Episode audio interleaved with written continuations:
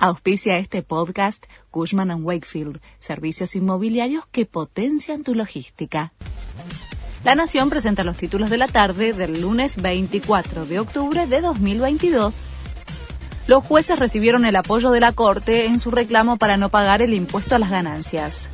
Una delegación de la Asociación de Magistrados se reunió hoy con los cuatro ministros del máximo tribunal para hablar sobre el proyecto de presupuesto 2023 que incluye la obligatoriedad de que todos paguen el impuesto a las ganancias.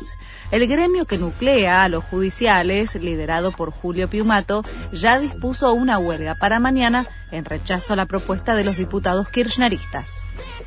Sergio Massa negocia repartir fondos a gobernadores con el objetivo de que se apruebe el presupuesto 2023. El ministro de Economía no quiere repetir la experiencia del año pasado.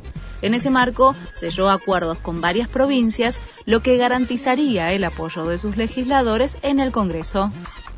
El gobierno porteño denunció a 366 padres por las tomas de colegios y les reclama que paguen 50 millones de pesos.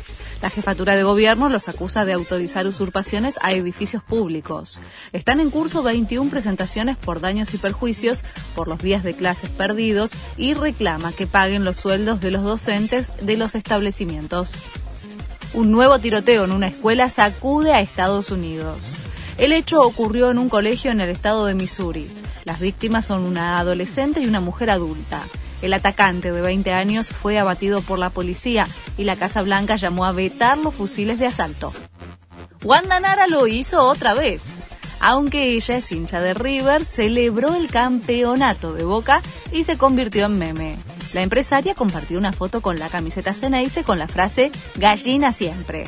Las redes reaccionaron y los usuarios publicaron fotos de gente luciendo ropa de ambos clubes al mismo tiempo. Este fue el resumen de Noticias de la Nación.